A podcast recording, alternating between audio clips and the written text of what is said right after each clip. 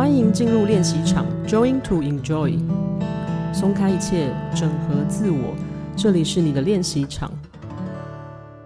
好，那我们再回来，就是刚才老师讲到 Tuva，就是这么多世界旅游，为什么老师对于 Tuva 好像你很常回去那个地方，然后那边有个特殊的唱的方法，我们中文叫呼麦，嗯，对不对？哦，对，那所以也想要请老师小小示范一下呼麦是什么，给我们的观众听。嗯，So yeah, they call it throat singing. Um, because there's really a lot of pressure on the throat. And that's the big difference with what I just did. Um, so one example is, is a technique that's also called khoomei. Mm. And you can hear the vowels in there, I think. Um, and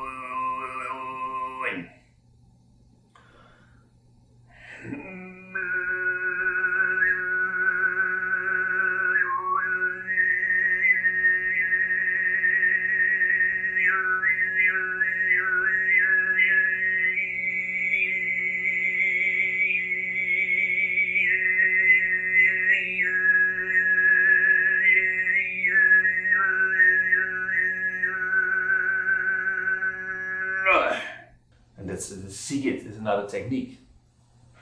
I have to say something at this point. All this overtone singing, uh, this is not part of uh, Shengin Yuja. It's Oh, not okay. part of my voice yoga because that will actually put a lot of questions to people's mind, and it, it will actually kind of be. It's of course very difficult and uh, very hard to learn these kind of things.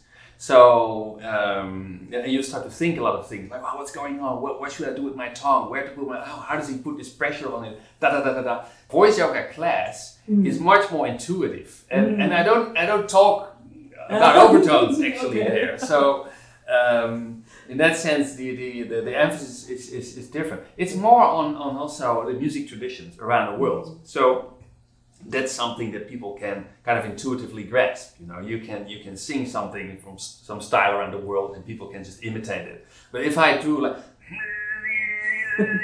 and you, you do it, it's like you, you have no clue, right? So yeah. 今天想要跟老师呃去询问啊，或是请他分享他的各种所学的某一个冰山一角。今天也是小小的请老师示范了一些他平常在呃探索声音的部分。 老师第一次听到这种 Tuva 的 you。Um, you? This is so interesting. I I don't recall when I first heard Tuvan uh, Mongolian throat. It, it wasn't like uh.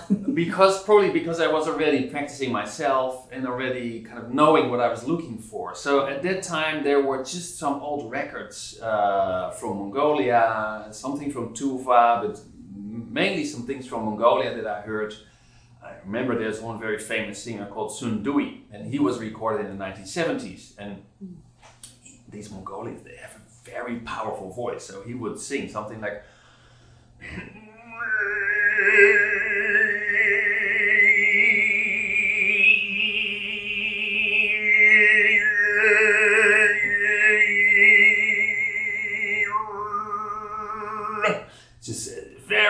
very, it's made, you had only had a record, you know. You, we didn't have YouTube or anything, so yeah, I was getting every bit of information together that I could find. Uh, but but I did I don't remember this first time that it was like, what am I hearing? Uh, also for a Western overtone singer, it's kind of strange, but I don't.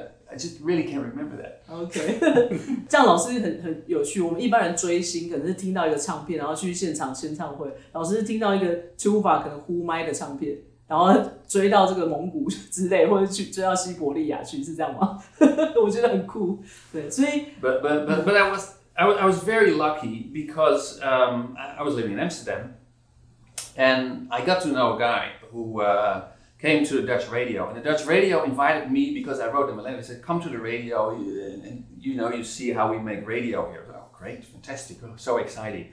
And I said, "Okay, I choose this program about Siberia." And there was a young man, or my age, something like that, who uh, had was living in Amsterdam, who had been in Siberia, and who had been at a throat singing festival in Tuva, and almost no one else went there, you know, from, from around the world. Just just Tuvans and some Russians. And um, I got to know him, and and uh, and that helped me a lot because he was going back to Tuva, and he brought a letter to Tuva, and he put me in touch with people, and he invited musicians to come to Holland too, and. Um, they came to perform. So that was the first time I, I could meet them, and, the, and, there was a workshop with them. There was a really great opportunity. And there was another man also in Holland who also invited the Tuva Ensemble, which was the official state ensemble from Tuva And they also went to America, and he, he, he put out the first albums um, of, of that group. So somehow Holland at that time was a kind of hub for, for Tuvans so I, I, was really very lucky. I was in the in the right time, the right place. 嗯，哇，这是很神奇的缘分啊！在世界各地的声音探索之后啊，然后最近年老师 定居在台湾。刚才老师前面有讲到什么台湾族啊，或者是布农族、卢凯族等等的，老师是怎么样去呃看台湾的这些呃民族音乐跟你在世界各地感受到的有什么不一样吗？这样。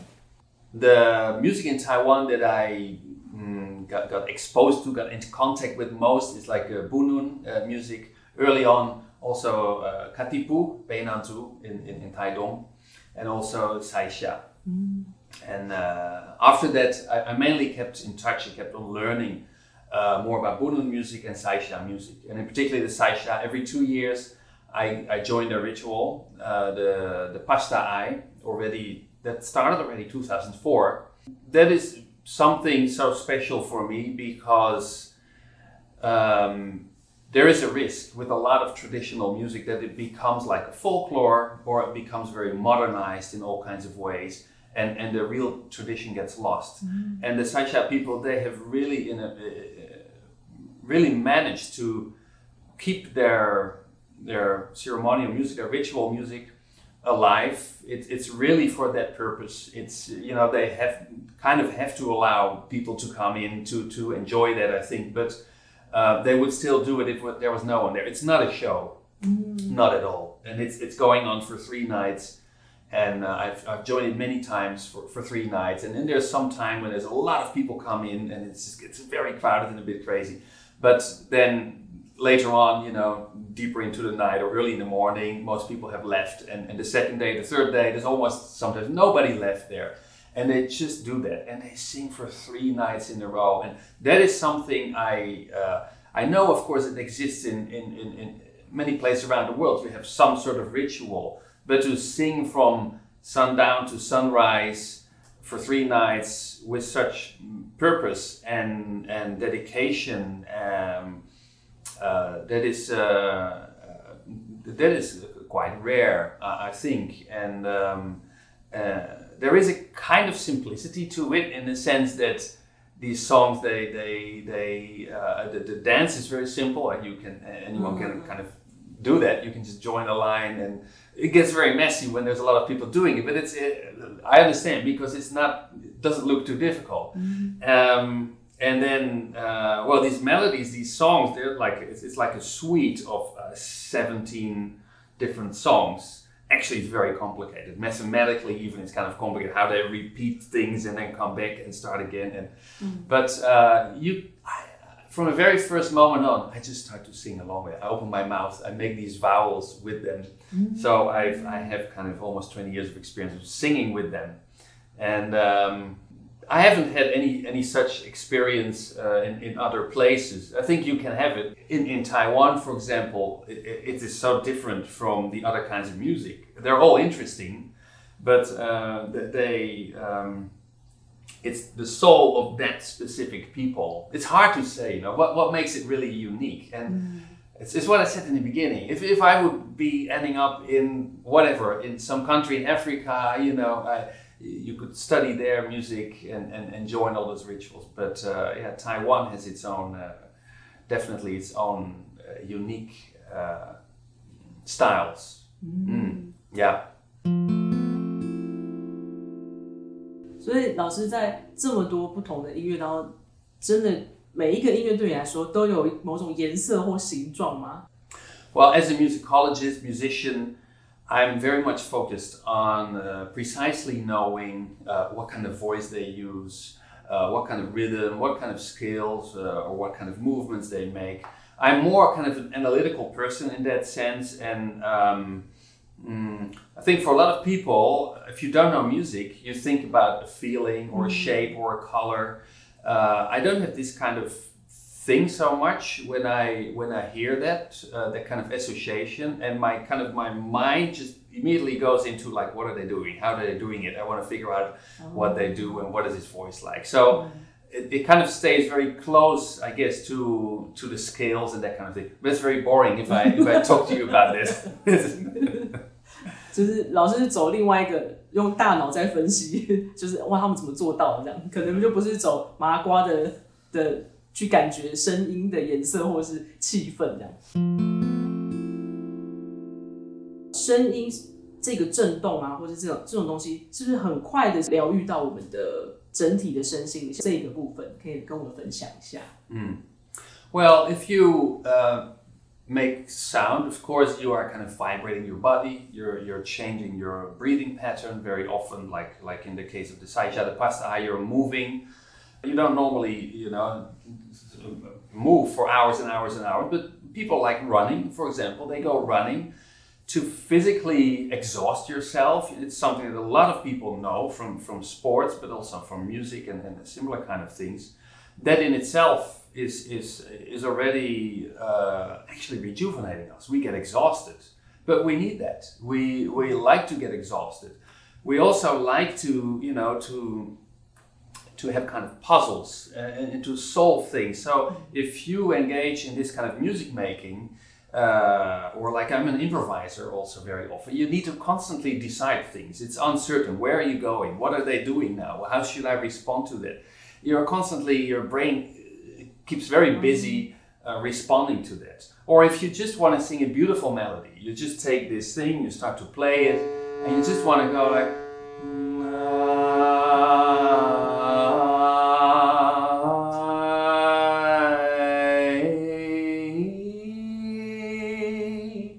there is thinking going on, there's breathing going on, mm-hmm. you're vibrating your body. Um, and we all intuitively know, I think, that, that music that we love, that it, it makes us feel very good. Um, and it can really help you also to, to, in terms of healing or therapy, you know, to, to solve problems. If you if you're really stuck with stuff, uh, you feel so angry or so upset or frustrated or down, depressed. Um, for many people, very often music can can help, can alleviate your, your pain and, and your and your your troubles. Um, yeah. So why or how is that? I think um, even just from listening. Um, I wouldn't I wouldn't know the exact answer. You know, it's it's we still really don't understand a lot of things about that, uh, but we do know more and more now that uh, from music making, um, you're using a lot of different parts of the brain. So you kind of mm. start. Uh, music is kind of super connector of the brain, and mm. for like for speaking, we use this part or that part. For um, music, we need another part of the brain. For um, uh, actively music making, we need more parts of the brain oh. because you also need to move more different things or um, mm, think different things. And for improvising, uh, you even need more parts because you need to make a lot of decisions and, and, and problem solve. So um, there is a lot of uh, research going on into this question, um, and it shows that that um, music engages us in, in, in a lot of ways. 像我自己的感受就是，我在听一般流行音乐，我们如果觉得很烦躁，啊，我们就放一个轻音乐听，然后让自己稍微静下来。可是自己发出声音的时候，又是完全另外一件事情哦。所以，我我自己就在想象，呃，上次去上老师的声音瑜伽课程的时候，他会需要自己发出声音，跟着老师一起呃共鸣，然后那个体验是完全跟平常自己听音乐是两回事。所以，我我就很好奇。呃，所谓声音的震动是不是由自己发出来的？可能就会更快的冲击脑波，然后让自己脑袋可以呃做出变化。其实这个也是我很好奇，就是外面来的音乐跟里面自己产生的音的震动声音，是不是也会产生不同的功能？这样子？Yeah, yeah, definitely. Um, there is of course a difference between passive listening, which is already very nice for a lot of people.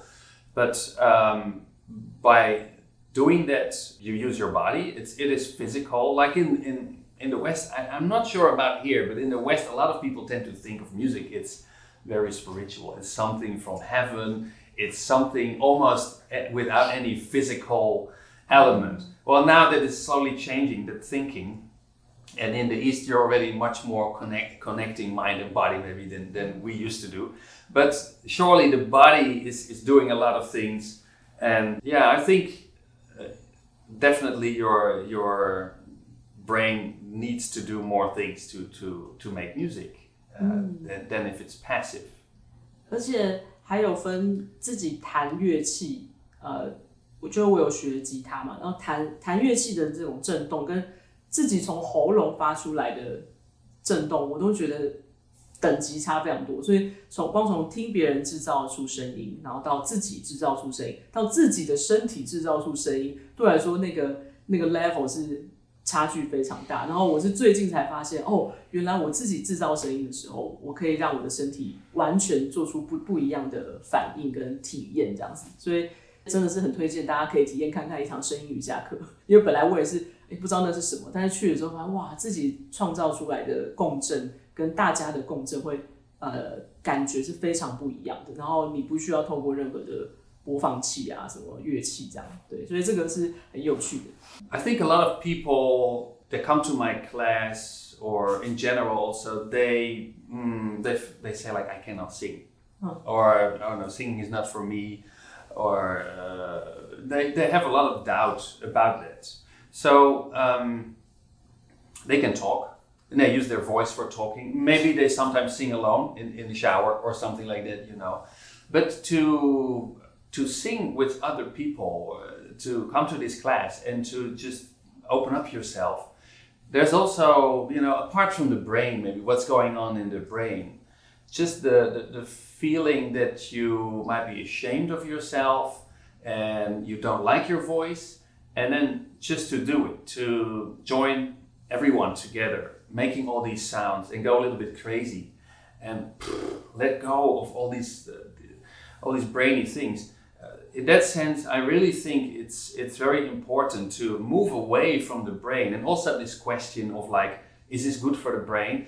It's it's good for the body. It's mm. you kind of actually go away from here and uh, that's why I often make movements too. You know, we, we often start to move and that's why it's voice yoga mm-hmm. you know it's it's we prepare the body and we start to breathe and to feel the whole body and then okay then you feel like okay i'm alive i, I know i feel my knees i feel my legs i feel my toes feel my and then you go mm, and you start to become sensitive. You start to actually feel oh yes things vibrate. Mm-hmm. so um, that is not so much of course the brain is involved but it's uh, my emphasis is much more always going down here and just feeling rather concrete things uh, of, of, of, these sounds and and overcoming any any kind of shame you might feel or hesitation or uh, uncertainty ah, you just do it and mm. uh, don't limit yourself to okay i can talk to you mm. but i'm not going to sing to you then just sing with each other mm. have a lot of fun yeah 我觉得老师好像完全讲中我的心声，就是我在去之前，我就想说要要跟大家很多人一起，然后去展现出来自己某一部分的声音。其实很简单，它就只是发出声音而已。然后一开始会有一些对未知的恐惧啊，或是怕自己会不会很害羞什么的，就完全不会。我跟各位说，就是我觉得太惊人了。就是我我本来很担心，管我现在做这件事情没有跟大家一样会不会很怪什么的。然后但是老师在课程当中的带领是，他一开始就会让你回到自己，就是你去感觉自己哪里松哪里紧，你去感觉自己的呼吸，感觉自己的声音等等的。然后我整堂课完全 I don't care anyone else，就是我只 focus 在我自己身上，这个是我从来没有体验过的，就是而且那样子的感觉真的很爽，就是我真的不用管其他人在干嘛，我也而且我从头到尾都没有意识到我旁边的同学有谁，然后他们发出什么声音，他们做什么动作，I don't 呃 care，所以我觉得那个结束之后，我的脑袋很清爽，很轻。虽然身体有些瑜伽动作会比较累或什么，但是我会觉得实在是太爽了，我好久没有这种感觉哦，完全只要顾我自己就好的。所以我觉得那种体验是非常非常惊人的，就是因为我以前也没有做过其他的身体的课程，这样对。而且我还想要分享一个，就是跟我一起去的朋友啊，他应该各种瑜伽课从不间断，找了好多瑜伽老师，大概有二十年的时间。通常我们的。呃，习惯上的瑜伽课，老师会教我们做动作，然后我们能够做到跟老师一样，会好棒棒这样子。然后，但是马克老师完全不会有任何标准，就是他从课堂上就一直告诉我们说，哦，你就用你自己舒服的方式，你自己的 tempo 去做动作，或是发出呃跟大家一起共鸣的声音。然后我就觉得哇，就是我朋友也说，他从来没有上过这种瑜伽课，他觉得太酷了，会带着自己回到自己的身体。然后放掉脑袋的部分，可能我本来是百分之九十都在每天在用脑生活的人，然后我在那一堂课里面短短的时间，我就才感觉到我的身体，然后哇，我的手竟然大家震动的时候，一起共鸣之后会发麻这样子，每个人身体不一样啊，啊，我就是会哇很麻这样子，然后很舒服，所以我觉得那个体验是非常神奇的，对啊。那今天就是很开心可以听到马克老师非常。丰富的人生经历，各地世界采集音乐，然后声音的探索，然后我们也听到了 overtone，然后跟呃所谓的呼麦，那这都是老师的个人技啊，就是没有要在声瑜伽上这个课，就是，但是我觉得我们等于是从马克老师身上可以听到很多种不同的音乐类型，是从身体自己创造出来的，我觉得那个对于呃大家未来开发自己的可能性也会有很有启发，这样也很谢谢老师今天分享很多他的。关于声音探索的知识，好，那我们谢谢马克老师。不客气，Thanks for having me。耶，好，那我们下次再见喽，拜拜。